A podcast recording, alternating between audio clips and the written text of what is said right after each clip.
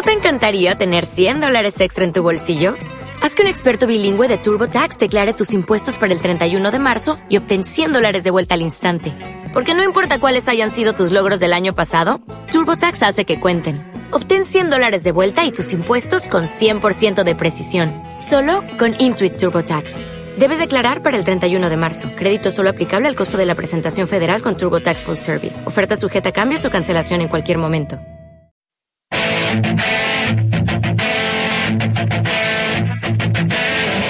Comienza Keep Pushing, tu podcast de Fórmula 1.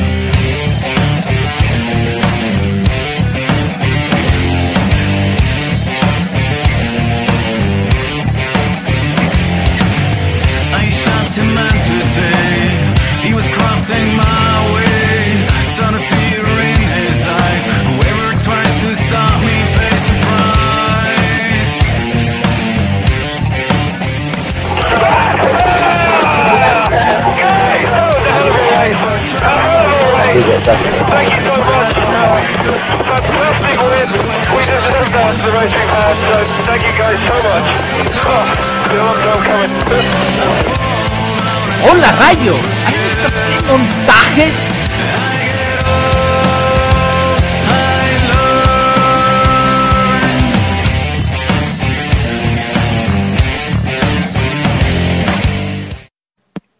Bienvenidos, esto es Keep Pushing, tu podcast de Fórmula 1 y hoy estamos grabando nuestro décimo capítulo que sirve de, premio, de previo al Gran Premio de Europa, segunda carrera que se celebrará este año en tierras españolas.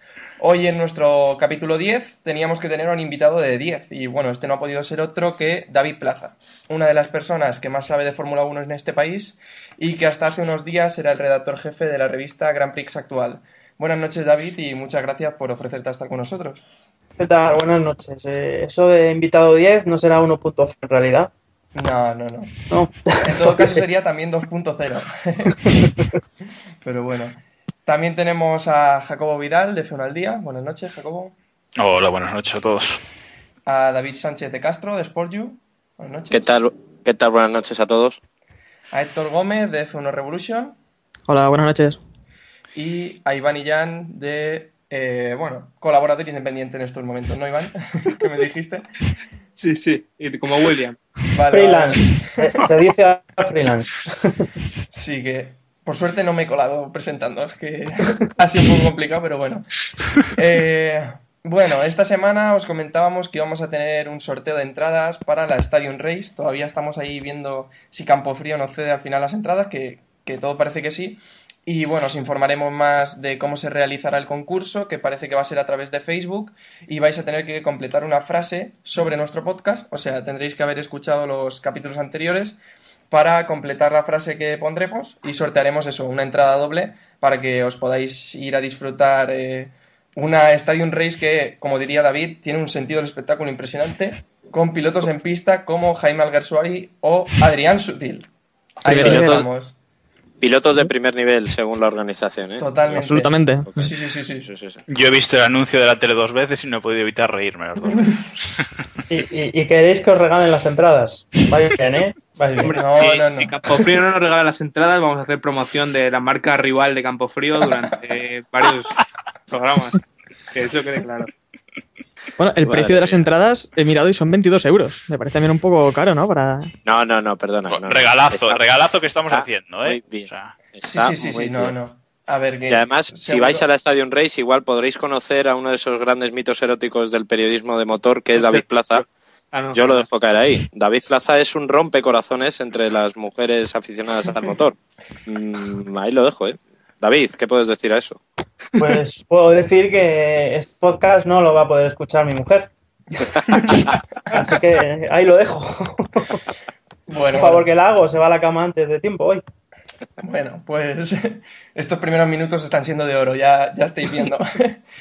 Y bueno, si Campofrío también se digna a enviarnos un lote de productos, tampoco decimos que no. Vamos, eso está, está clarísimo, ¿no? Bueno, eh, recomendada la Stadium Race, que recordamos que se celebrará el día 30 de eh, este mes de junio y el día 25 hay una jornada de puertas abiertas del circuito, que bueno, es el Vicente Calderón y que ha quedado a la mar de bonito. Y vamos a dar unos pequeños datos técnicos sobre el Valencia Street Circuit, que tiene una longitud de Sobre el 5.000... ¿Perdón? Que creía que los ibas a dar sobre el Calderón. Ah, no. ¿Cuántos caben? ¿40.000 más o menos? no. Algo más. Bueno, es el Estadio Atlético de Madrid, que, bueno, este año mm, ha quedado un poco menguado, pero no nos metemos al fútbol, que luego nos caen palos. Eh, el Valencia Street Circuit, volvemos a la Fórmula 1. Eh, tiene una longitud de 5.419 metros, se darán 57 vueltas, que harán una longitud de carrera de 308 kilómetros. La vuelta rápida, no, no estamos locos, la marcó Timo Glock, sí, Timo Glock, con un Toyota en el año 2009 y fue en un tiempo de 1.38.683. El circuito tiene 25 curvas, 13 a derecha, 12 a izquierda. Se producen 64 cambios de marcha en carrera, eh, un 66,1% del tiempo de la vuelta con el acelerador pisado a fondo. Eh, el freno solo está pisado un 2,9%, pero bueno, pese a ello es un circuito exigente con los frenos porque las frenadas son bastante fuertes. Desde una velocidad máxima de 306 kilómetros a una mínima de 72, el consumo por vuelta es de 2,67 kilogramos. Eh, pasar por box se supone unos 15 segundos más la parada. Y bueno, la distancia desde la salida hasta la primera curva no es muy larga, son 410 metros. Y la- los puntos de adelantamiento, pues la frenada de la curva 12 y la curva 17 después de las dos largas rectas, básicamente. Vamos a ir haciendo la porra y luego ya pasaremos a las noticias más importantes de esta semana. Eh, si te parece, empiezas tú, David. Recuerda que hacemos los tres primeros y el undécimo, por favor. Bueno, vamos a ver. eh, yo a esta se la doy a Hamilton. Yo creo que Ahí los colores. Ahí los colores. no, es un circuito que aerodinámicamente pues no es demasiado exigente. Yo creo que McLaren debería estar bien. Y a Hamilton ya le toca, ¿no? Después de la ida de olla de las dos últimas carreras, no sé, yo, yo le veo recuperando terreno, pero en fin, no sé. Eh, segundo, bueno, pues vamos a ver, vamos a ver. Eh, Vettel, venga. Y tercero, Weber, recuperando ahí un poquito terreno. Y un décimo, me la juego mucho y digo Liucci. Uh, Uh, valiente, valiente. apuesta, Madre mía. apuesta. Muy valiente esa apuesta, pero bueno, veremos, veremos qué pasa. Con el apoyo de la afición española, seguro que los Hispania ganan ahí unas décimas. David, eh, ¿qué nos dices de tu porra de esta semana? Uf, madre mía, pues me lo ha puesto complicado porque yo también iba a apostar por McLaren, porque además de verdad, eh, puf, puf, puf, puf, puf, puf. sí, victoria de, de Hamilton, es que estoy totalmente de acuerdo con, con David porque le toca, es verdad, y este circuito se le da muy bien. Eh, de hecho, es el único que se ha subido en los tres anteriores ediciones, se ha subido al podio, o sea que se le da bien. Y no es un circuito que se le dé especialmente mal a McLaren o no es de los que le debería perjudicar en teoría. Eh, segundo puesto, pues se lo voy a dar a, a Baton. Me la voy a jugar un doblete McLaren. Y tercer puesto a Vettel porque, porque es que es que no me lo creo. O sea, en fin, no, no le veo más atrás del segundo puesto. Y el undécimo, el undécimo, el undécimo, el undécimo. po, po, po, po, pom, el undécimo se lo voy a dar a Rubens Barrichello. Sí, Por- se, sí. se le da bien el circuito, digamos. El año pasado creo que acabó tercero, ¿no? O cuarto, por ahí acabó. Barrichello. No, No, Sí. no. la cabeza, pero No, pues. Cuarto, quinto quedaría. Sí, sí, sí, porque he estado mirando hace un rato la clasificación. Y ganó en 2009, además. ganó en 2009, correcto. Pues no, Pues es eso. no mala apuesta, la verdad. Eh, Iván, va, eh, pon a Weber Eh, primero, que lo estás deseando. Yo iba a hacer. Eh, yo iba a hacer la misma porra que, que, que David, pero la vamos a cambiar porque, bueno, esto como nunca se. No te- en realidad no tenemos ni idea. Vamos a decir. Eh, voy a decir que va a ganar Weber eh, y que se va a pasear por la rueda, por la sala de prensa dedicándole la victoria a todos los que le quieren retirar. Eh, segundo va a quedar Hamilton y tercero Baton. Yo a, a Vettel no le doy ni puntos. Y el undécimo va a quedar Fernando Alonso. Hola. Bueno, no diremos nada. Héctor, No está mal tirada, ¿no? Bueno, mi apuesta también es un poco más arriesgada. Eh, no por el primero, porque primero creo que va a quedar Baton, para poner un poco más de salsa al mundial y acercarse un poco más a, a Vettel. Segundo, Weber, porque como decís, ya es hora de que avance, que lo decimos siempre en todos los capítulos, pero a ver si, si ya de una vez se pone, se sube al podio y lucha un poco ya más por, por la posición en, en Red Bull. Y tercero, creo que, vamos a decir Alonso, porque no subirse al podio sería un fracaso para la escudería. El undécimo, eh, Sergio Pérez, para que ya demuestre que está en perfecto estado. Bueno, veremos si corre finalmente, que todo apunta a que sí. Y Jacobo, ¿tu porra? Bueno, pues nada, tendré que hacer yo la, la- la porra razonable, digo yo. Bueno, no, no sé, no sé. Victoria de web, estoy yendo por ahí. Bueno, victoria para qué Sebastián. locura. victoria para Sebastián Vettel, para mí. El año pasado dominó bastante y yo creo que este año lo va a volver a hacer.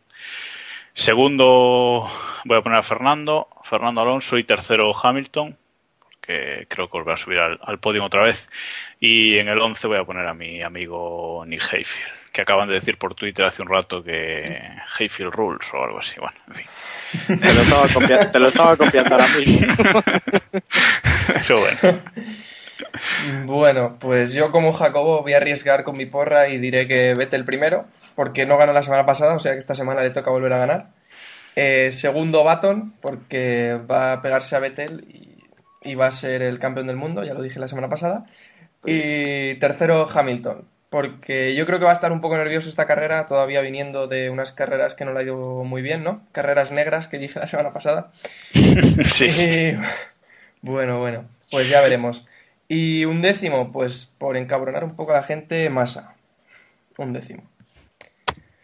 Y pasamos a comentar las noticias de la Fórmula 1 de esta semana. Eh, tenemos tiempo, o sea, os- podemos explayarnos hoy. El Gran Premio de Francia, que se está hablando ya, se ha unido ahí un grupo para que vuelva en 2013 y hablan de alternar Spa con, con un Gran Premio en Francia. ¿Qué os parece esta posibilidad? Te dejo empezar a ti, David. Bueno, pues eh, a mí el tema de alternar con Spa me parece, pues, obviamente un atropello contra la Fórmula 1, ¿no? Que Spa no esté todos los años, pues ya sabemos, ¿no? Es un circuito de los que tendrían que ser, pues, eh, fijos todos los años. Pero, hombre, es obvio que Francia merece un sitio en el calendario, porque, bueno, pues eh, es un gran premio histórico. Francia tiene siempre mucho peso a todos los niveles en la Fórmula 1 y yo creo que es de justicia que vuelva, ¿no? Eh, lo que pasa que, bueno, pues eh, el tema de, de Eccleston, pues ya sabemos cuál es, ¿no? Eh, a él poco importa la historia.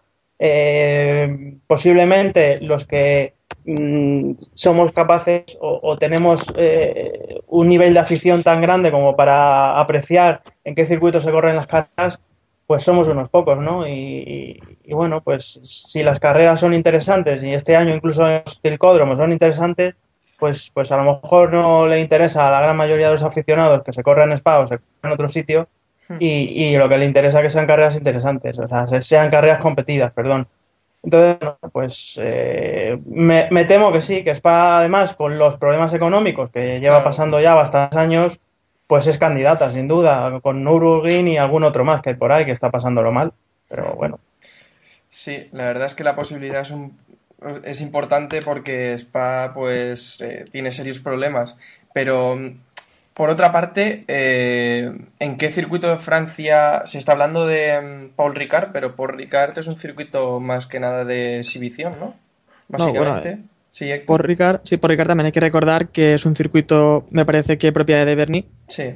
Sí. y es de los pocos también que hay de, de grado 1 que no estén en el Mundial. Porque de grado 1 que no estén en el Mundial están, creo que Hockenheim, Fuji, eh, Imola, y luego están ya eh, Magny Cursi y Paul Ricard.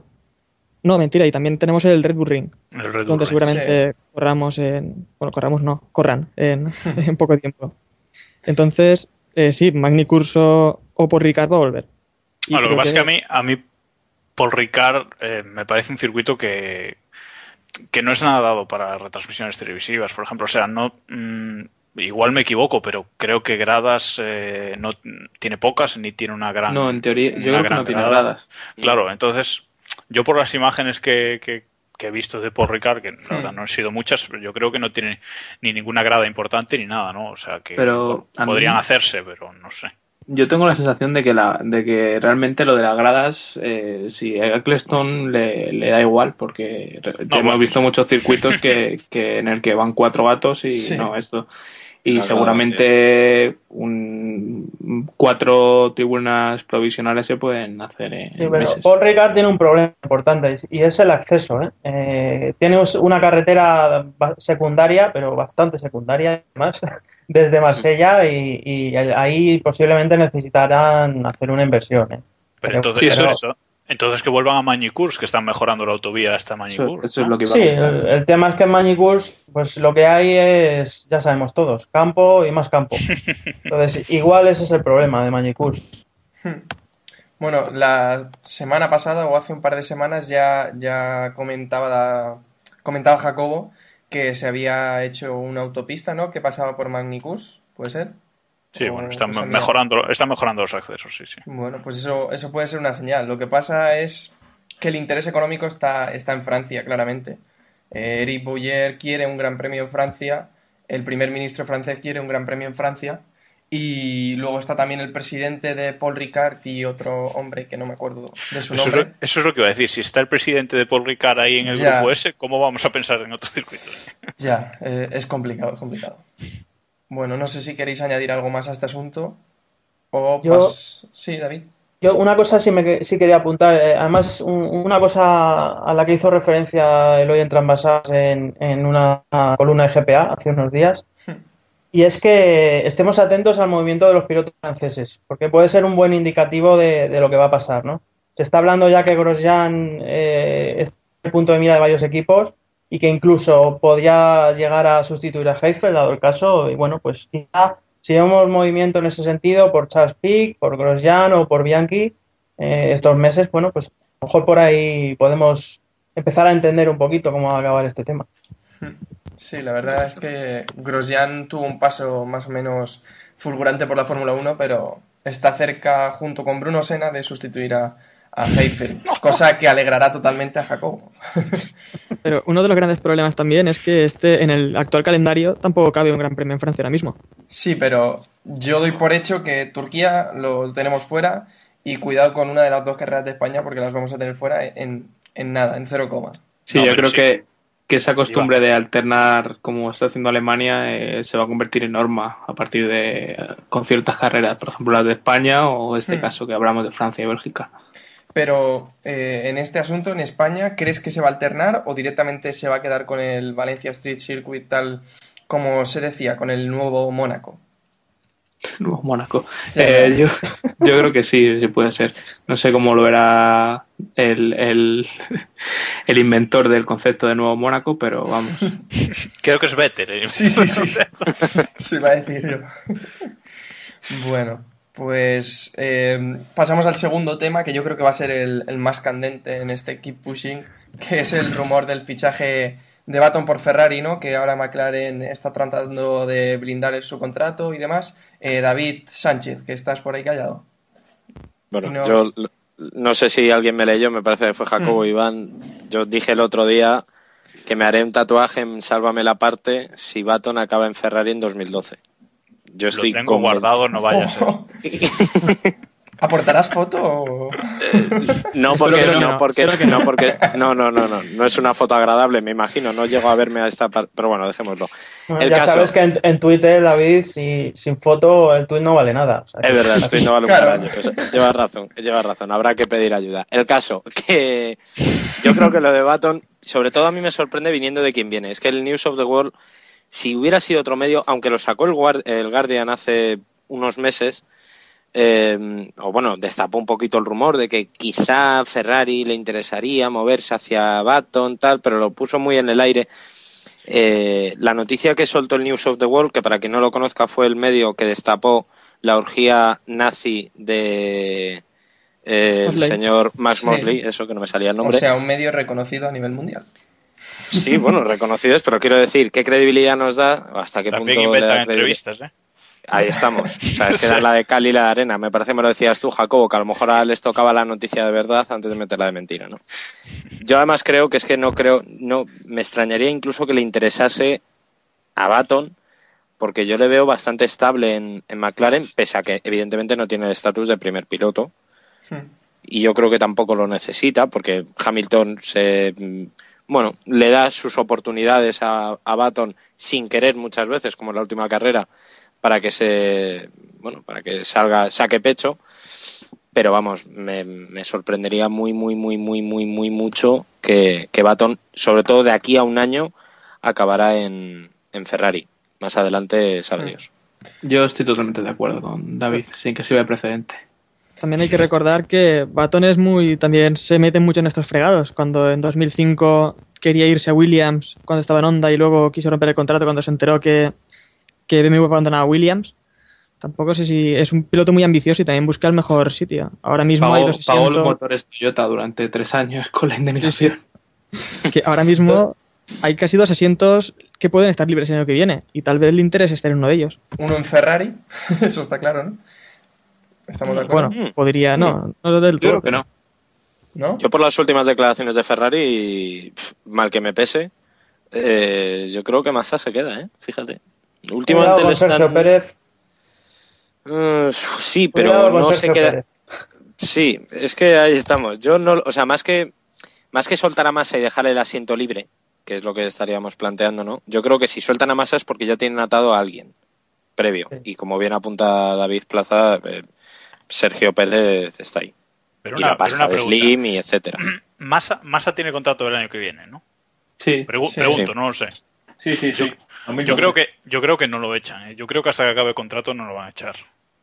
Yo creo que es inteligente también aguantarlo y, y Claro. dejar crecer a Pérez.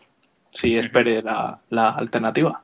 Desde luego, teniendo en cuenta la filosofía de Ferrari de los últimos años, eh, tampoco es mala la situación, en el sentido de que si tú tienes un buen coche, un coche gan- ganador, sabes que tienes al piloto número uno a luchar por el título sí o sí, que es Fernando, y sabes que vas a tener un segundo piloto que te va a suma- sumar muchos puntos y que te va a permitir optar a- al título de constructores. Por tanto, eh, claro, el tema es que cuando tú no tienes un coche ganador, las deficiencias de Felipe pues salen a la luz mucho más descaradamente y el tema es que pues en lugar a lo mejor de hacer segundos y terceros o cuartos, pues te haces estos o séptimos, ¿no? Pero, Pero- eh, desde ese punto de vista, Massa no es mal piloto para lo que Ferrari necesita. Pero yo tengo una pregunta, o sea, con esta base de, de Fernando como líder, eh, ¿no encontráis, vamos, que a mí me vienen un montón de nombres a la cabeza de pilotos que lo harían mejor que Massa y que no supondrían una, una amenaza a día de Sí. hoy para Fernando? Para sí, mí, pero Massa conoce, el- la- conoce Ferrari y, y eso es importante en equipos de este tipo, pienso yo. yo creo que el que va a pescar entre el tema Massa, el tema eh, Baton, va a acabar siendo Rosberg. Yo veo a Rosberg en Ferrari, no sé vosotros, pero yo que sigo apostando por Rosberg. No sé.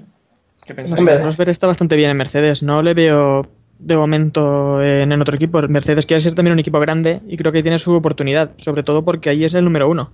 Y en Ferrari seguramente no lo sería.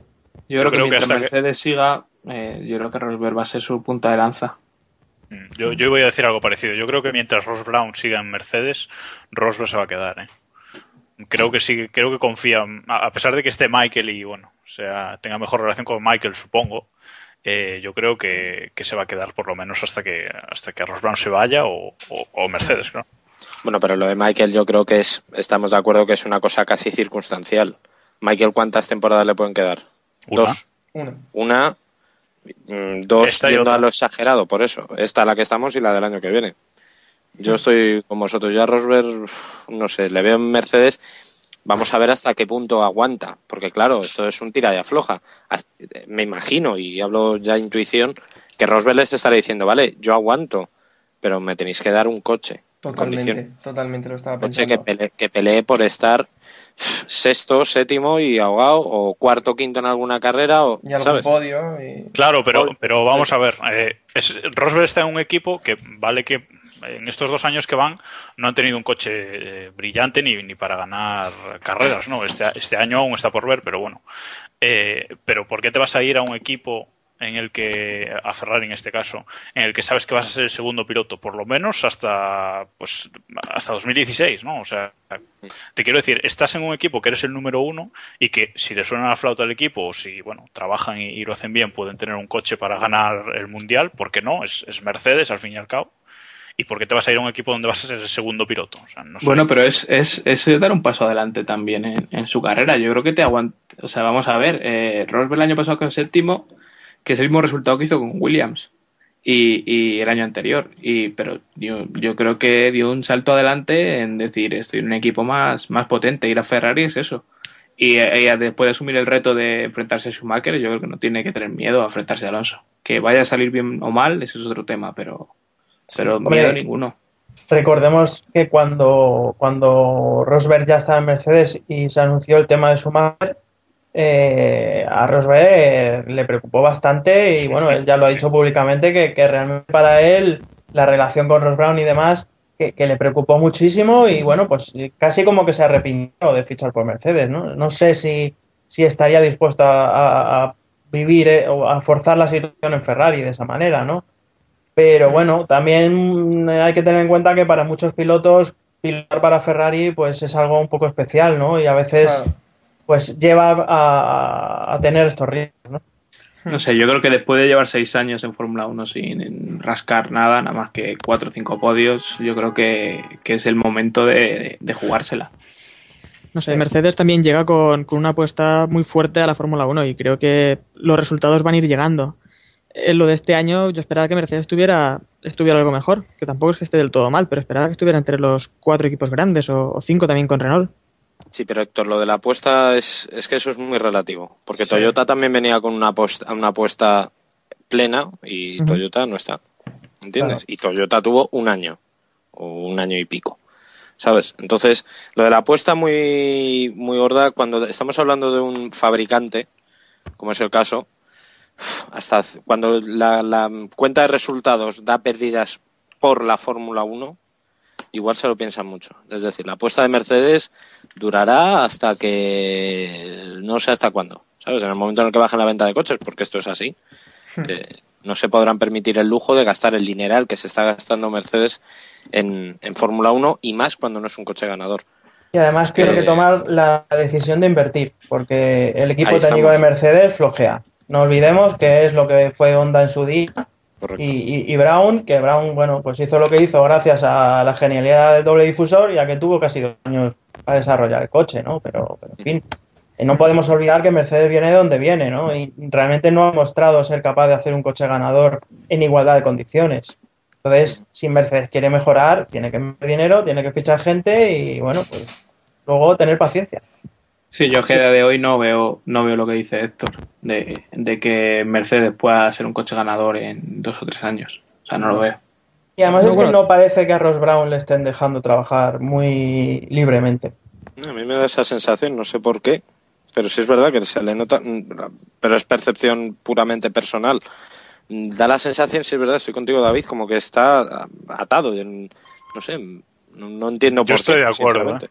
Yo estoy de acuerdo en que Ross Brown se le ve un poco de, de bueno, estoy aquí y en cuanto pueda alargarme me voy a pirar, Sí. ¿no? O sea, A mí no me, no me... Perdona, sí. No, no, no, decir- simplemente que el hecho de que haya vendido todo lo que tenía ahí ya me da una, una idea de que no, de que vamos, que está ahí, pero que no quiere arriesgar por eso ni, ni nada, ¿no? Entonces, Pero tampoco digo yo que, que Mercedes vaya a ganar campeonatos o carreras en tres años, pero digo que para Rosberg es una mejor oportunidad quedarse en Mercedes que tal vez irse a Ferrari y ser escudero de Alonso, donde tal vez sí que no pueda conseguir victorias o sea más complicado.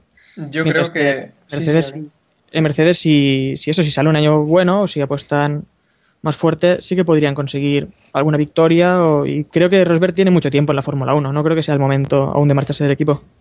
Yo de creo todas que- formas, sí. creo que en, el- en los en los cuatro equipos grandes, salvo salvo Weber, si se retira, yo creo que el año que viene no, no va a haber cambios.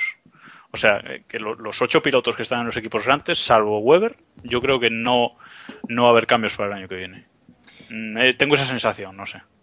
Sí, yo, yo decía que si Rosberg tuviera este, eh, este año eh, un monoplaza similar al que puso BMW Sauber en el año 2008, creo que fue, eh, con el que Kubica llegó a estar líder del mundial tras la carrera de Canadá, pues igual Rosberg sí que se pensaba seguir en, en Mercedes, pero es que realmente están siendo años perdidos para Rosberg. Está teniendo experiencia y eso, pero básicamente no está optando a ganar cuando yo creo que Rosberg es un piloto eh, en- entre el top 5 a día de hoy. Sí, es que, es que lo que te decía hace un rato, que, que el mejor año de Rosberg en resultados es el, es el 2009 con Williams. Y es Sí. así. Sí. Bueno, pues hemos llegado a Rosberg que- partiendo de Jenson Button, que bueno, al final va a blindar el contrato y va a pasar a cobrar 16 millones al año. Eh, actualmente cobra 13, pues no está mal, ¿no?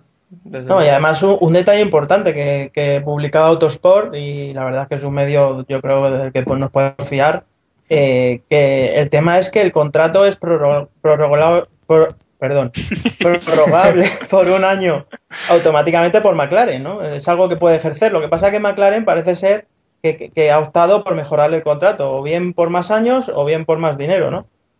Así que bueno, pues realmente la, la decisión teóricamente es de McLaren unilateralmente y por tanto tampoco habría eh, sería más por tener contento a Baton que porque hubiera realmente riesgo de que se fuera a otro equipo. Sí, sí. Sí, yo creo que, que McLaren tampoco puede aspirar a mucho más de la pareja que tiene ahora. Y bueno, si os parece, pasamos al tema mm, que saltó hace un par de días de la norma, la nueva norma de no poder modificar los mapas motor entre la clasificación y la carrera. Eh, personalmente creo que es una nueva norma anti-Red Bull, ¿no? En este campeonato, después de eh, la solución del bueno, del el soplado en frío, ¿no?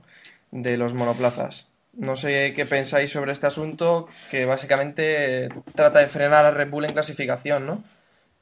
No sé quién quiere empezar a mojarse, Iván, por ejemplo. Sí, yo creo que el objetivo está claro. El objetivo es animar el mundial. Eh, este, esta prohibición, por así decirlo, va, va a afectar a, a gran parte de los equipos, y, pero está claro que los más perjudicados van a ser, van a ser Red Bull, que es, quien- que es quien tiene más optimizado el, este sistema. Sí. Yo fíjate, no, no lo tengo claro del todo, ¿eh? Para mí Red Bull tiene muchas claves ahí como para perder tanta, tanta ventaja así de golpe. Eh, el tema del alerón flexible, el tema del DRS que se está comentando que es mucho más efectivo que el resto en calificación. Y luego además yo le he estado dando vuelta a una cosa y es que, eh, como sabemos, hay dos tipos de soplados, el caliente y el frío. Sí. Y, y- y básicamente la norma esta que se ha impuesto ayer eh, es un poco para eh, eliminar eh, pues esos mapeados eh, radicales que pueden comprometer el consumo y, y la fiabilidad. Pero es que el soplado en frío ni compromete Sí, no el consumo ni compromete Exacto. la fiabilidad. Por tanto, eh, es algo que teóricamente, vamos, al menos yo lo que, lo que interpreto, pues se va a poder seguir utilizando. Eh, antes se utilizaban los dos y bueno, pues si ahora solo se puede usar el frío, pues no va a ser tan efectivo como lo era antes, pero tampoco se va a perder todo como, como estamos pensando, ¿no? Sí. Ah, hombre, Echa yo no la ley creo- y echa la trampa, es que está claro. No, no, No, los yo- yo es ingenieros que no siempre creo- irán por delante. Evidentemente. No, digo que yo no, que yo no creo tampoco que esto vaya a cortarle las alas a Red Bull así de repente. O sea, que, que, que de repente Yo no- de- tampoco he querido decir eso. la- No, no, ya, ya lo sé, ya lo sé. Iván. Pero, Sí. pero quiero decir que eh, no va a pasar de tener eh, un segundo en, Claro. en clasificación como tenía antes a tener a estar dos décimas por debajo, a lo mejor, de, de otro coche, ¿no? No lo creo. Sí creo que les va a perjudicar, pero a mí lo que me parece esto es una cacicada de la FIA, pero vamos, eh, total y absoluta. Si lo de, si lo de los mapeados motor de que ya que se anunció hace una semana o así que ya me parecía bastante cacicada. Esto me parece más, por esto me parece ir totalmente en contra de Red Bull y, y- y, vamos, muy, muy dirigido, ¿no? Yo creo que esto es, es más cacicada que lo, que lo anterior, pero bueno, la FIA ya, ya, ya nos tiene acostumbrados. ¿no? Aquí también hay una cosa importante y es que no estamos tampoco en, en tiempos de grandes inversiones y los patrocinadores, pues si las temporadas terminan en cuatro carreras y baja la expectación, se van a quejar bastante. El mundial podría haber quedado decidido casi en cinco carreras más, eh, conforme iba la cosa. Y el Sí, público pero- no sería no sería el mismo que los últimos años, donde el mundial se ha decidido casi en la última carrera y con varios pilotos en la lucha. Ya, pero el tema es la doble moral. Es, nos están intentando vender un deporte completamente justo. Y bueno, pues Sí. si tú lo que quieres es espectáculo, pues haz como en Estados Unidos. Mm, Pues monta un espectáculo de verdad no, no nos intenta vender otra cosa y punto. Y todos aquí lo asumimos, al que le guste bien, al que no le guste por nada, que se vea otra cosa, ¿no? Pero Sí, claro, igual- esto de, igual. de siempre, por el bien del deporte, por no sé qué, no sé cuántos, venga, no me cuentes historias. Y que lo digan también más claro, otras- porque Decía que igual que en otras competiciones se, se pone lastre a, a los que van delante en el campeonato y tal, pues aquí tenían que decir, mira, Red Bull domina por esto y se prohíbe, punto. Ya Claro. está. Pero no lo dicen claramente y así pues queda como que el deporte es más limpio y como que... No, y se deja esa, esa mancha Red Bull de decir, oh, estaban compitiendo con un coche que hacía tenía un este ilegal o, o con- no se ajustaba al reglamento porque la gente es así de burra y, y mañana lo comenta el amigo No lo de... digas, no lo digas. No lo digas. Va, dilo, si al final el día que nos denuncien, nos denunciarán bien. O sea, no es nadie en concreto, sino que queda esa, ese pozo ahí y ya está. Y, y va a quedar toda la vida. Espero que no, porque todo el mundo sabe que el Red Bull es muy superior con soplado frío, con soplado caliente y con soplado templado. Y sin soplado. Sí, sí, soplado. No, pero lo que, dice, que- lo que dice Iván es cierto, porque yo aún eh, sé de gente que dice que mm, Brown GP ganó Brown. 2009 con un coche totalmente ilegal. O sea, Exactamente es el ejemplo que iba a poner. Y que el O Alonso 2006. va a tres segundos por vuelta. claro, es que A ver, aquí hay una cosa clave. La Fórmula 1 es un deporte de ingenieros. Esto es así. Y, lo que- y la idea que ha dado antes David me ha parecido clave. Los ingenieros siempre van a ir por delante de la Claro. norma. Siempre. Y esto y va a ser así sin edie. No, no, por mucho que la FIA quiera limitar y, y- y ponerle normas hasta el tamaño de los tornillos, los ingenieros sacarán alguna forma de que a través de esa norma eh, obtener ventaja para su coche. Esto es así. Y, y- y lo que el ejemplo más claro es han prohibido el soplado en caliente. Lo van a mantener en frío, por tanto, la, se, va a se va a seguir haciendo lo mismo. Entonces, no sé si es porque la FIA tiene un departamento técnico muy inútil, cosa que no Que me, sí. no me no- pero no me lo puedo creer. Eh, Jacobo, joder, que estamos hablando de la Federación Internacional de Automovilismo, es que es que es de coña. no me hagas recordarte quién es el Que sí, presidente de la sí, Federación Española sí. de Automovilismo. O sea, es que- Bueno, Ya, pero Sí, es que sí, es, estamos es de cajón. Es de cajón, ¿por qué? Pues porque eh, sean más listos o no, que, que también, joder, que también lo son. Pero es que, es que además ellos dedican toda su jornada laboral a pensar en saltarse el reglamento y en cómo hacer los coches mejores. sí. Y les pagan para eso, no para otra cosa. Entonces, eh, aunque solo sea porque dedican más tiempo a ello, pues obviamente mm, siempre van a ir por delante de los legisladores. Es que es así. Claro, si es que eh, es lo que decía, bueno, lo que decía los David, que hoy tenemos doblete, eh, que la Fórmula 1 es un deporte donde están los mejores ingenieros, los ingenieros más listos. Y pff, van a hacer siempre, eh, van a diseñar un componente que le permita ser más rápido que el rival. Si hay un vacío legal, lo van a aprovechar. Y, y ¿Tú, punto. tú crees Y- que la FIA les paga lo mismo que Red Bull o Ferrari? claro, es que a ver, eh, un ingeniero, pues, ¿dónde va a ir? No, sí, Pues, está claro. Otra cosa también que tengo clara es que el conducto F el año pasado hubiera sido prohibido si, si resultara que le daba gran ventaja a McLaren. Lo que pasa es que ayudó a igualar las cosas y por lo tanto pues ahí quedó. Pero si no Sí, hubiera sido y se prohibido prohi- seguro. Y se prohibió para este año. De risa. Y Ya pasó con Ferrari, además, años atrás, el 99 me parece que fue, cuando el tema de los, de los deflectores laterales en Malasia sí, sí. es algo que ya hemos visto. La FIA, pues, cuando llegan estos momentos, el tema de Michelin en El más 2003, Damper, etcétera. Ay, claro, el más difusor. Cosas que se llevan utilizando la de Dios y de repente a alguien se le enciende una luz y lo prohíbe, porque sí, no, ¿eh? porque interesa. Bueno, la FIA. eh, no podemos decir otra cosa. Simplemente se definen, se definen ellos, ellos mismos. Y cerramos ya casi el capítulo de noticias con los, los motores V6 que parece que regresarán en 2014 en lugar de los V4 de 1.6 litros que, que se querían traer. Serían motores V, V6 con turbo, también de 1.6, pero que, bueno, parece que esto contenta más a algunos equipos en cambio, eh, cabrea a equipos como Renault, ¿no? ¿Qué pensáis, Héctor? Has dicho que es en 2014, ¿no? ¿Lo has Sí, dicho? sí. No, bueno, pues que aquí se está viendo claramente la presión que han, que han ejercido algunos equipos, ¿no? Que no querían ciertos motores y Claro. para el aficionado creo que también es bueno. Bueno, los ingenieros pues siempre van a sacar lo máximo del motor y al final esto es Fórmula 1 y como decía David, siempre están un paso por delante y nos van a ofrecer casi lo mismo, ¿no? Con mucho menos. Sí. Pero creo que es buena medida y sobre todo eso también que se atrase hasta 2014 y que se replantee bien el tema. Hmm. ¿El resto? ¿Qué Yo el, retra- el retraso, mm, o sea, lo de los V6 me parece bien. Bueno, me parece mal que se recorten, se sigan recortando cilindros, pero bueno, ya visto que nos iban a traer cuatro cilindros en línea, pues... Dentro de lo malo, lo menos malo. Sí, dentro de lo malo, lo menos malo, ¿no? Eh, queda la duda todavía de que si los limitarán en revoluciones y a cuántas, o sea, que los limitarán seguro, pero a cuántas. Pero bueno, lo que no me cuadra es el retraso a 2014, más que nada porque el acuerdo de la Concordia llega hasta finales del año que viene Y no sé, cambiar el reglamento así en medio de un acuerdo de, de- de la Concordia nuevo que, que se pueda llegar, no sé, a mí me parece un poco raro. Pero bueno, ellos sabrán. Además, plantea un problema en principio porque en 2013 no solo se iba a cambiar la arquitectura del motor, sino que iba a haber profundas modificaciones aerodinámicas y demás. Eso significa que ya tienes que hacer un coche para 2013 radicalmente distinto, pero con el motor viejo, y luego encima en 2014 otra vez cambio de motor. Es que al final, yo no sé, esto del recorte de gastos, yo no sé la FIA Sí. cómo lo tiene, no, no lo entiendo, de verdad, no lo entiendo. Yo creo que no entienden el significado de la palabra recorte, más bien consiguen lo contrario año a año, porque bueno, te pones el año pasado, es que volvemos a lo mismo, el, el año pasado te pones a diseñar el FDAC, a hacerle un hueco en el monoplaza para que este año no lo puedas usar.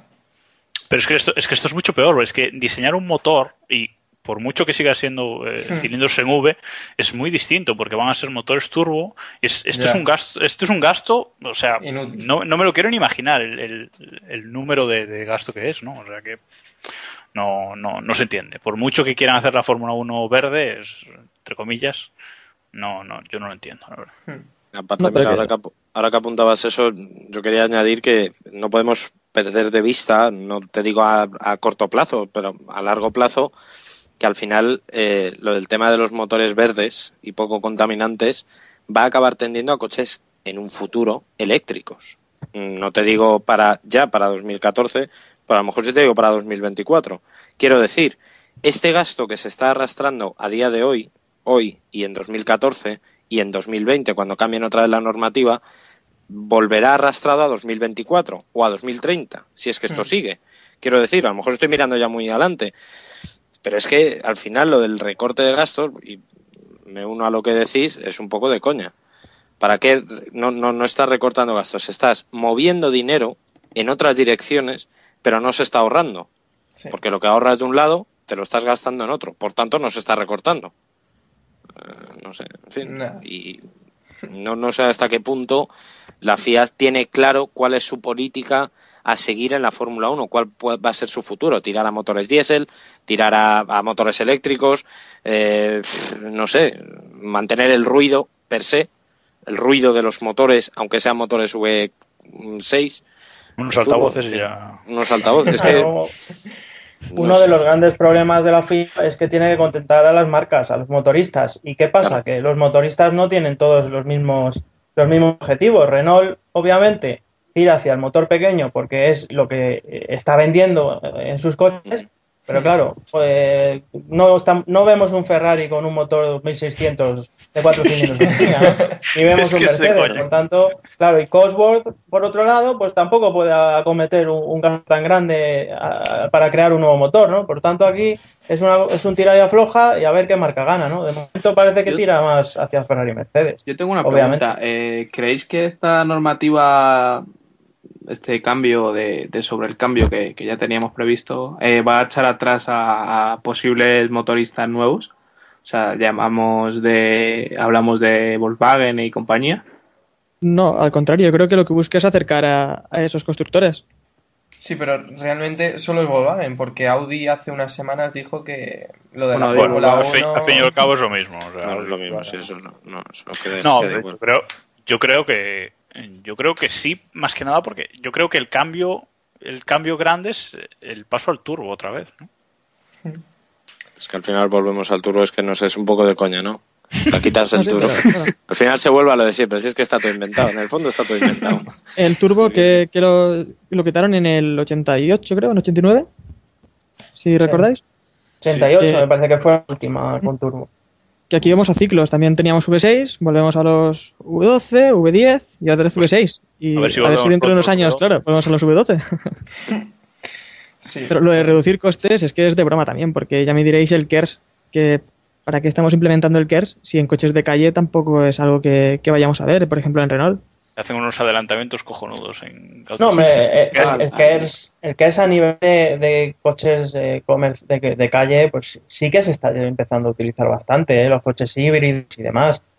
Pero el tema es que, claro, el que es en la Fórmula 1 mm, te lo están vendiendo de una manera que ni, ni es espectáculo, por lo que acaba de decir Jacobo, porque los adelantamientos ya me contarás, y- y- pero- y por otro lado también te están diciendo, no, es que es para contribuir a que los motores sean más ecológicos, consuman menos y demás. Pero es que, claro, luego te pones a hablar de, la de las baterías y no sé qué. y, en fin, y y- e- es meramente testimonial, pero bueno, la teoría es esa, ¿no? Es conseguir unos motores más eficientes con menor potencia. pero- Sí, claro, yo por lo menos espero con el tema del KERS que esto es un inicio y que en el futuro va, va a tener mucha más potencia y mucho más, mucho más calado. El, KERS tiene 1. unas posibilidades tremendas. Se puede Claro, sacar claro. potencia de, de los escapes, de- del eje trasero, de mil, mil maneras. Lo que pasa que, claro, tal y como está hoy reglamentado la Fórmula 1, pues es testimonial. Es pues, que- lo, que yo, lo que yo digo siempre, como el motor, lo importante es que no se rompa. Y que no hay que ser tan, tan ciertos como el, o sea, tan cerrados como pensar en los coches de calle, sino que, por ejemplo, siempre digo lo mismo, pero por ejemplo, Williams lo está, lo está vendiendo por ahí a, a- a muchas empresas que no tienen nada que ver con coches de calle. Hace poco escuchaba que, por ejemplo, para, para el metro o cosas así también, también tenían pensado utilizarlo. O sea que, por ejemplo, para Williams es una vía de financiación importante en el futuro. ¿Qué falta le hace? Sí. Hombre, a falta, no- de, a falta de dictadores que pongan pasta. Por eso te digo.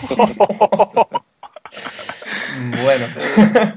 Yo, yo, yo de, de este tema de los motores todavía tengo dudas de qué va a hacer Renault, porque se supone que ha estado de acuerdo con esto de los V6 Turbo, pero no sé, ¿eh? a mí yo creo que mm, tenía muchas ganas de los, de los cuatro cilindros en línea, no sé por qué, pero tengo dudas aún de que vaya a permanecer Renault más allá de 2012 en la, en la Fórmula 1, no sé, no sé Y cómo lo tenemos veis. el pacto de la concordia a un paso y en Claro, fin, hay, hay muchas aristas. En este asunto hay muchos tira y afloja, hay muchos intereses.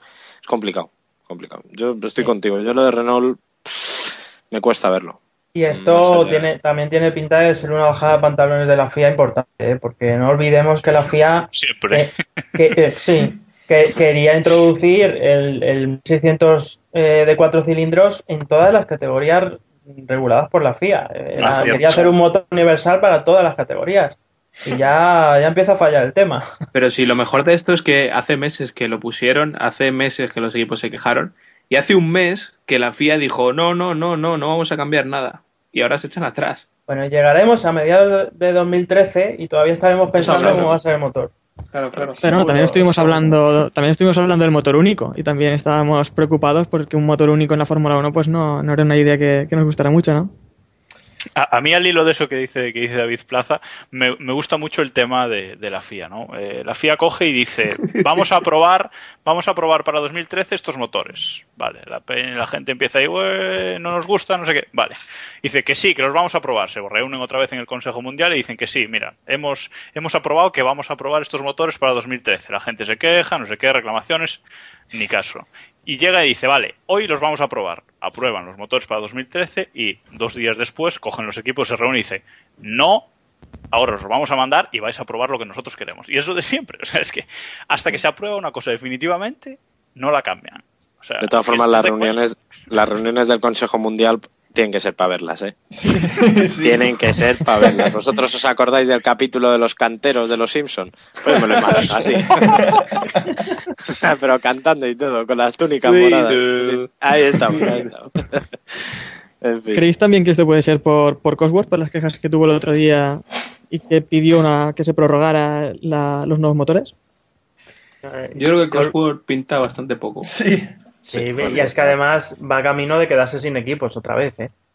Otra vez. final las cosas así. Sí. Porque Sí, Williams sí, parece ser que está negociando con Renault A ver si es verdad. y, y, Otra vez. bueno, pues le quedaría a Virgin y le quedaría a Hispania. Sí, Virgin también estaba en tratos con, con McLaren y Mercedes y Hispania yo creo que pff, si, si no le queda otra se tendrá que buscar otro contrato. Yo creo que a España, a España no le queda otra, pero. O sea, pero le queda un año. Después ya podrá. por eso, ya el año pasado con el tema de Toyota se habló de que, de que tenían intención de romper el contrato y, y yo creo que ah, tiene que haber, o sea, que, que no tendrían problemas en encontrar a otro patrocinador, o sea, otro patrocinador, otro motorista. Bueno, pues no sé si queréis añadir algo más a este tema o hacemos un breve repaso, vamos bien de tiempo.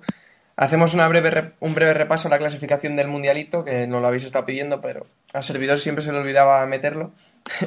y luego Héctor siempre se encargaba de meterme el paquete. Pues. Eso suena fatal. Joder, madre mía. La frase- esta, esta siempre, siempre acaba siendo de sutil. va, al- va al muro de- junto con. Nos vamos a la porra y carreras negras. O sea, esta. Es el paquete. No me habías hablado de esto. Pero esas cosas aquí Bueno, no se dicen bueno. en antena, hombre. La frase de de- Samuel del día, me encanta. Yo creo, yo creo que nos engaña y las tiene preparadas. No, no, no. Bueno, eh, desde aquí envío un saludo a Nika. Eh, no, no te asustes que yo y Héctor no tenemos nada más allá de una bonita amistad. Claro, claro. Ahora dices eso, pero. Bueno, bueno. El líder de nuestro particular, particular mundial eh, no puede ser otro que Sebastián Vettel con 32 puntos. Aunque si por nosotros fuera, eh, Alonso estaría muy, muy cerca del piloto alemán. Tan cerca que están igualados a puntos, con 32 también Alonso. Segundo es Baton, que próximamente hará el acecho al título, con 31 puntos. Eh, eh, soy de los, de los batonistas, tío. Yo qué quieres que haga, no puedo hacer más. Tercero es Hamilton. ¿verdad?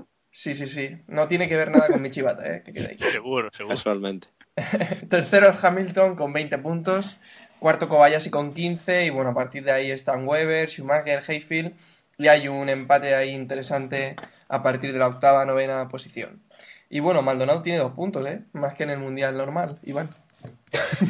Es que un, un episodio sin dar el palo a Iván con Maldonado no es, no es lo mismo. Bueno, pero, pero ha sido Iván quien le ha dado los puntos, ¿no? Así que. Sí, sí, sí. Claro. Nadie más le da voy a hacer- puntos. Te voy a meter en el top 10. Tú tranquilo, dame, dame tiempo. Dame dos Oye. podcasts. No, no se puede incluir una captura de pantalla de las fotos de, de Skype de, de Iván y Jan. Es imposible hacer esto serio, es que. Para quien no lo sepa, Iván eh, tiene una foto increíble de Pastor Maldonado como avatar de, de Skype y bueno, es un cachondeo padre porque no- nos hace bastante gracia cuando estamos en directo. Algún día podremos mostrar lo que se escribe por el chat de Keep Pushing. Bueno, una cosa sobre, No, no, sobre el mundialito. Sí, sobre sí. el mundialito. ¿No creéis que Baton debería estar algo más arriba y Alonso un poco más por debajo? Líder. También Vettel destacar, porque. Alonso más por debajo, yo creo que sí. Sí. Pero Y sí, un poco, por encima de Alonso. Baton está a un punto de- del líder, o sea. Aquí la, la culpa de que Alonso esté tan arriba es de Jacobo, eh, que es un fanboy y le, le mete tres puntos siempre, o sea, yo no digo No, y porque, porque a Vettel muchas veces no le damos puntos. Decimos, bueno, como, Eh, como siempre creo le que damos, pues. Yo creo que ese es el problema. que a Sí, veces- sí, sí, sí, Y también Pero- Kobayashi merecía más puntos, ¿eh? Totalmente. Ay, ¿Puedo ay, plantear una pregunta al hilo de esto? De Baton. Sí, hombre. Claro, hombre. Baton está ahora mismo segundo en el Mundial. ¿Vosotros le veis aguantando hasta final de año como alternativa a Vettel? No. No. No, ¿Verdad? no, no, no. no. Complicado, complicado. Y defiende a Baton. Hombre, no por, no por Baton, sino por cómo está Vettel y cómo está Red Bull. Es complicado, a no ser que Vettel tenga dos, tres carreras malas. Cambio la pregunta. ¿Le veis subcampeón del mundo? Sí, No. sí. No. Yo sí que le veo su campeón del mundo. Yo creo que la alternativa a Vettel este año, bueno, si se puede llamar a eso alternativa, a ser segundo, yo creo que es Hamilton en cuanto se Es vuelva a centrar. ¿eh? No, ahora, ahora es cuando Sí me, se a vengo, centrar. me vengo arriba y digo lo que dije la semana pasada. No le veo subcampeón porque va a ser campeón. Tienes que venir muchísimo arriba, tronco. eh. Samu, que eso no vuela. No entra, tío, no Ya, entra. ya, ya lo sé. Pero No, aquí, el problema pero- es, aquí el problema es que Weber no le vemos subcampeón para nada. Eh, Alonso, pues difícilmente. Y Hamilton es que está un poco perdido en estas dos últimas carreras. Sí, Baton sí, sí. ahora mismo es la alternativa. Y bueno, parece. Eh, yo ahora mismo te iba a decir que, que yo sí veo a Weber su campeón del mundo. Pero se notan los colores. lo ¿eh? mal que está Weber y está a 7 puntos de, de Baton. Sí, es que al final Weber es uno de los más regulares. Iba a dejar otra de mis frases para el recuerdo, pero no. No Adiós. lo voy a hacer. no. Iba a decir que Weber lleva un pepino entre las piernas. Te iba a decir que he dicho. Bueno, esto se está descontrolando ya. Sí, Las sí, tiene sí. preparadas, lo que yo os di. Digo yo. no, no, no. Sí. Bueno, bueno. Bueno, que Weber, sí, si realmente el problema que tienes con Pirelli y se va adaptando, pues es lo que decís también, está cerca de Baton y podría, podría meterse ahí también a la lucha. Pero no sé, como subcampeón yo veo más a Baton, yo sí que le veo. Yo a Baton. Sigue, Jacobo. Sí, sí. No, no, no, di tú, di tú. No, iba a decir que, que, bueno, pues yo a Baton siempre le he defendido mucho, es uno de los pilotos que más me gusta, pero creo que no ha demostrado eh, la consistencia suficiente como para, para vencer a, a Hamilton. Hamilton tampoco es inconstante como para decir, ponerle como ejemplo, pero claro, es que tiene una superioridad en cuanto a velocidad aplastante, ¿no? Entonces, para, para Baton, no, no, no todas las carreras van a ser como las de Canadá y bueno, va a haber muchas carreras, digamos, eh, normales y ahí Baton es cuando flojea. Yo, yo, sinceramente, no lo veo por mucho que Baton me guste. El problema que veo yo es que Hamilton creo que está un poco desquiciado también al ver que, que Baton le está superando, que él se pensaba el primero del equipo y también que Vettel va a ser, como dije la semana pasada, va a ser bicampeón del mundo antes que él. Y eso pues le está poniendo un poco nervioso y creo que está demasiado agresivo por esas razones. Hombre, hay un hecho objetivo y es que evidentemente Baton no es Kovalainen y está Hamilton se está viendo bueno, no que pueda luchar de tú a tú con, con Hamilton, porque yo creo que está un pelín por encima de, de Baton, pero que en el momento en el que Hamilton falle, está Baton. Sí, pero también creo que no lo tenía. También creo que es lo que necesita para, para hacerse un más grande Hamilton. Es también lo que decía en el otro día, creo que lo decía Dominicali en Ferrari, que Alonso necesitaba un compañero también a- de una gran altura para poder también crecer él. No estoy de acuerdo. Espera, estamos Que cojan a hablando Burz, que no cabía en el coche. a, eso, a eso iba. Esto se está yendo de las manos ya. eh. Fíjate, No creo que Alonso sea el tipo de piloto que necesita, necesita un compañero que le presione. Sí. Eh, se presiona a sí mismo más que nadie y además ya a estas alturas creo que Alonso va a evolucionar poco, sinceramente. Yo creo que el caso de Hamilton es diferente, ¿no? Hamilton todavía tiene que, tener, que conseguir una consistencia y cierto autocontrol que, que Alonso, en mi opinión, ya, ya tiene. Yo creo que son casos diferentes. Sí.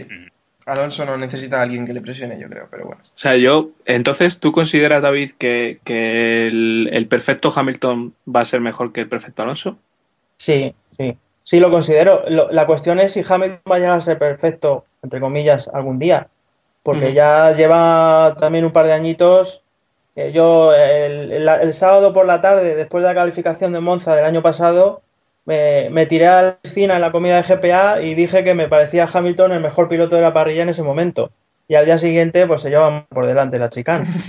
Y luego encadenó varios errores. Así que, bueno, pues está por ver si Hamilton con esa consistencia. Bueno, No, pero yo soy un poco, yo soy un poco de la idea de David Plaza. ¿eh? Yo creo que, que Hamilton, si llega a un nivel de, de- de perfección o, digamos, de medida como el que tiene Alonso ahora, será mejor que, que Alonso. Lo que pasa es que yo no creo que Hamilton llegue nunca a ese nivel, ¿no? Entonces, ahí está, ahí está la clave, yo creo. ¿Y Vettel? potencial de ser mejor, sí.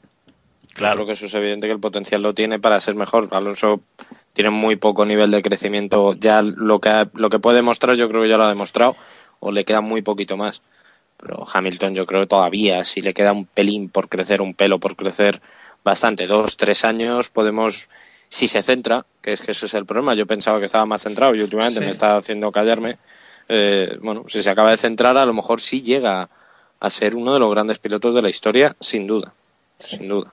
Estamos de ¿Y cómo acuerdo. veis entonces a, a Vettel? Porque Vettel también, eh, con lo joven que es y de la forma que está ya, le queda también mucho por crecer. Vettel es que todavía es muy joven, es que ese es el tema. Estamos hablando del campeón del mundo más joven de la historia, sobrado, y va a ser el bicampeón del mundo más joven de la historia. Y Le queda. Con, con Vettel hay un problema y es que tampoco podemos saber eh, con exactitud el nivel que está alcanzando. Porque, Claro, es que es claro, el coche es superior y cuando un Claro. coche es tan noble y tan, tan rápido, pues claro, lo, lo normal es que no cometas errores, como pasó con Baton en, en 2009, ¿no? Cuando- en cambio, cuando tienes realmente competencia, tienes presión de verdad, pues es cuando salen los errores, ¿no? Y, Canadá- y- y hay que ver a Vettel ahí todavía. Sí. Bueno, le hemos visto. Y luego el año que viene subirán a Hulkenberg a- al Mercedes y nos callará a todos, pero... a, mí, a- a mí me parece sí, sí. muy difícil de, de juzgar. Aquí se ven los colores por todos lados, vamos. Bueno. Si os parece cerramos ya, que os he dicho que íbamos bien de tiempo y os habéis animado. ¿eh? Bueno, eh, darle las ¿Te gracias. cobran, ¿Te cobran por megas, Samuel? Sí, claro, favor. claro que, que hay que pagar los megas, hombre. Y las entradas, hombre, hay que pagar las entradas, ¿no? Que... Claro, claro. Que Eso. eso. Bueno, bueno. Eh, bueno, David. Que de- después nos vamos a la porra antes de que. Sí, sí, de- sí. bueno, David Plaza, muchas gracias por habernos acompañado hoy. Ha sido todo un placer y, bueno, teníamos ganas ya de que estuvieras por aquí, ¿eh? Ah, Yo también, eh, me lo he pasado muy bien y os, os agradezco de corazón que me hayáis invitado. Ha sido un placer.